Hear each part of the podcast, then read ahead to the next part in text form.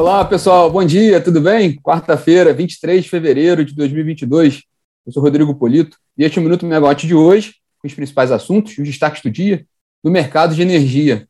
Aqui no Rio, tempo bom, 27 graus, o dia vai ser quente aqui. bom, a atenção do dia hoje, né, a agenda do dia está muito concentrada em Brasília. Né? É, os dois principais destaques do dia de hoje são é, os próximos passos da privatização da Eletrobras, né, após a aprovação ontem pelos acionistas do plano de privatização da companhia, e aí hoje já vai ter uma reunião importante do governo com o BNDES sobre esse tema, lá em Brasília.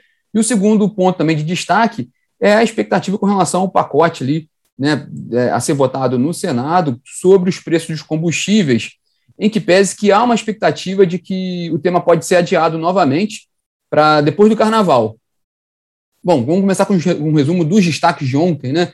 É, confirmando as expectativas do mercado e do governo, os acionistas da Eletrobras aprovaram ontem os, todos os 12 itens da pauta da Assembleia Extraordinária que deliberou sobre a privatização da companhia. Além da própria operação de descapitalização, da, perdão, de capitalização, né, que vai resultar na desestatização, é, os acionistas aprovaram a transferência do controle da eletronuclear e dos, da participação de Itaipu, em Itaipu né, para a estatal NBB Par, aprovaram a, a, a, celebração de novos contratos de concessão para as usinas que vão ser descotizadas dentro desse processo de privatização. Enfim, aprovaram toda a pauta, né?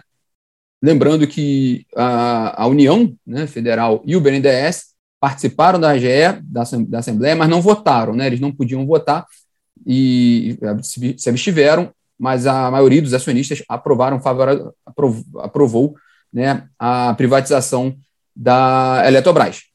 Ontem também, nesse, nesse rápido resumo, né, a ANEL acabou retirando da pauta né, os itens que iam tratar ali do, do aprimoramento né, do processo de monitoramento do mercado de energia e das garantias financeiras associadas à liquidação financeira do mercado de curto prazo. Os temas estavam previstos para serem deliberados ontem com a abertura de consulta pública, acabou que não, que não foram, foram, foram adiados. Né? O que foi aprovado ontem na reunião da ANEL foi a abertura de consulta pública para discutir né, aprimoramentos ali no, no procedimento né, e requisitos de outorga de fontes eólica, fotovoltaica e termoelétrica. Então, já até saiu no Diário Oficial da União né, a abertura dessa consulta pública. É, e, por fim, como era esperado, né, é, já nessa área do, do petróleo, os Estados Unidos e lideranças europeias anunciaram sanções à Rússia por causa da decisão do presidente russo Vladimir Putin de reconhecer a independência de repúblicas separatistas da Ucrânia. Né? Entre essas sanções, a gente pode destacar aqui, né, foi a, a, a suspensão pela Alemanha da, da, aprovação do gasoduto Nord Stream 2, né, que já está construído, né, falta só mesmo as questões legais, e a Alemanha suspendeu né, a aprovação desse gasoduto, que é uma rota de exportação de gás da Rússia para a Europa direta, né, sem ter que passar pela Ucrânia. Então, esse talvez foi o principal destaque de sanções em relação à área de energia. Porque, de forma geral, até alguns especialistas analisaram que as sanções não foram tão rígidas como se como chegar, chegou a ser anunciado, é, previsto anteriormente. Né? Isso até trouxe até uma. acalmou um pouco o mercado. Não à toa o preço do petróleo agora pela manhã estava tava com uma ligeira queda, né? Mas é tudo também um jogo político, né?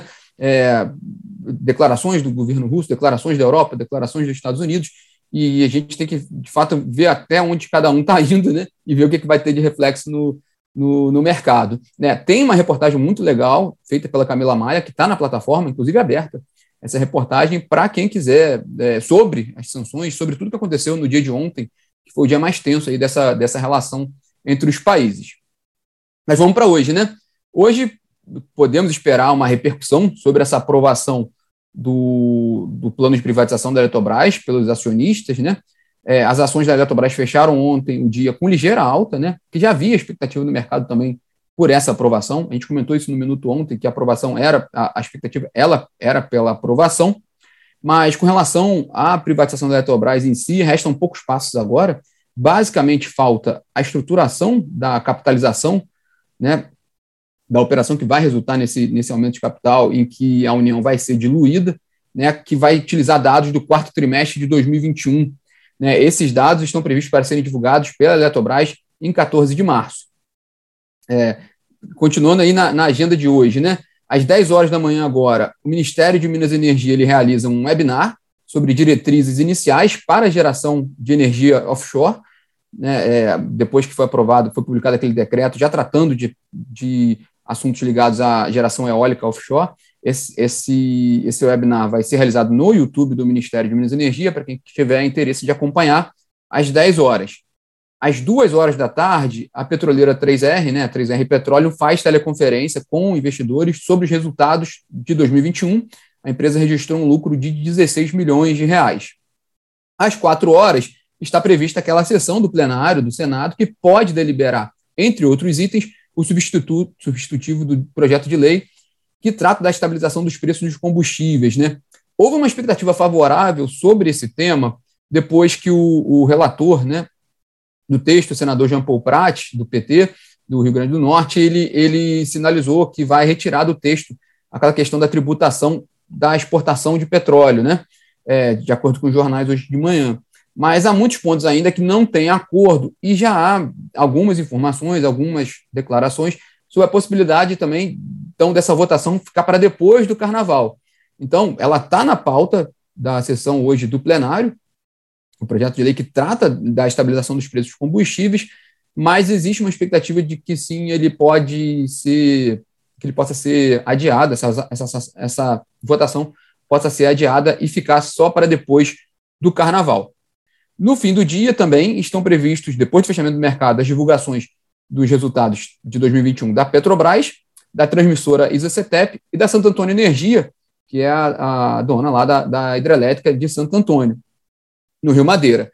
É, destaque aqui para a Petrobras, né? A Petrobras, a expectativa é de um resultado muito forte em 2021, por alguns fatores, inclusive a gente tem comentado aqui e também está tem algumas explicações na plataforma, é, é, aumento de vendas né, de, de derivados de petróleo, o próprio aumento do preço do petróleo, e a gente viu esse, esse, efeito em outras petroleiras, né? várias petroleiras registrando resultados fortes no ano passado, a gente começou pelas petroleiras estrangeiras, né?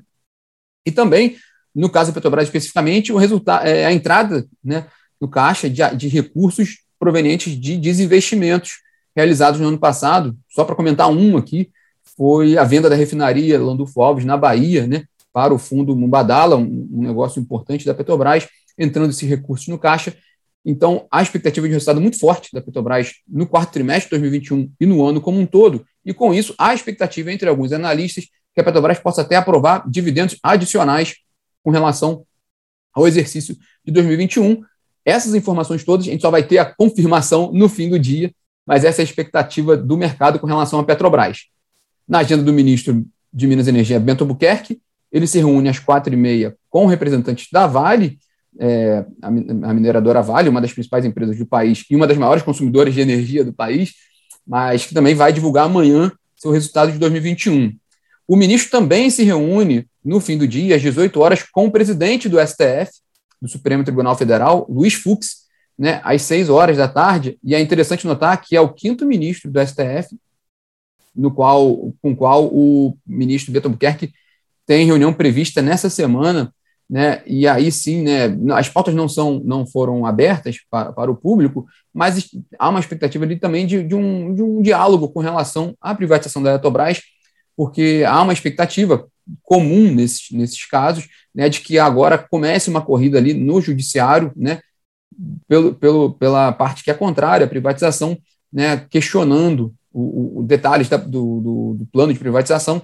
Então, o, o governo já abrindo uma frente de diálogo também com o Supremo Tribunal Federal com relação à, à privatização da Eletrobras. A gente comentou isso aqui em alguns, em alguns episódios do Minuto, que também foi feito no caso da Petrobras, né? É, principalmente no, na privatização da TAG, da, da transportadora de, de, gás natural, é, que também havia uma discussão grande na justiça com relação a essa privatização e houve um diálogo grande do governo com o STF para, para destravar esse, é, esse assunto. É, e aí sim, né, às 19 horas, o ministro de Minas e Energia, Bento Albuquerque, participa de uma reunião com o ministro da Economia, Paulo Guedes, e com o presidente do BNDES, Gustavo Montezano, e as equipes técnicas das duas pastas e do banco, para tratar da privatização da Eletrobras, já ali trabalhando ali, discutindo a operação, né, números com relação à operação de capitalização da Eletrobras, uma vez que foi aprovada agora na Assembleia de Acionistas a privatização da companhia. Né? É, com relação à Eletrobras, praticamente já os principais obstáculos foram superados, é mais essa questão mesmo do resultado do quarto trimestre da companhia e questão de mercado, né?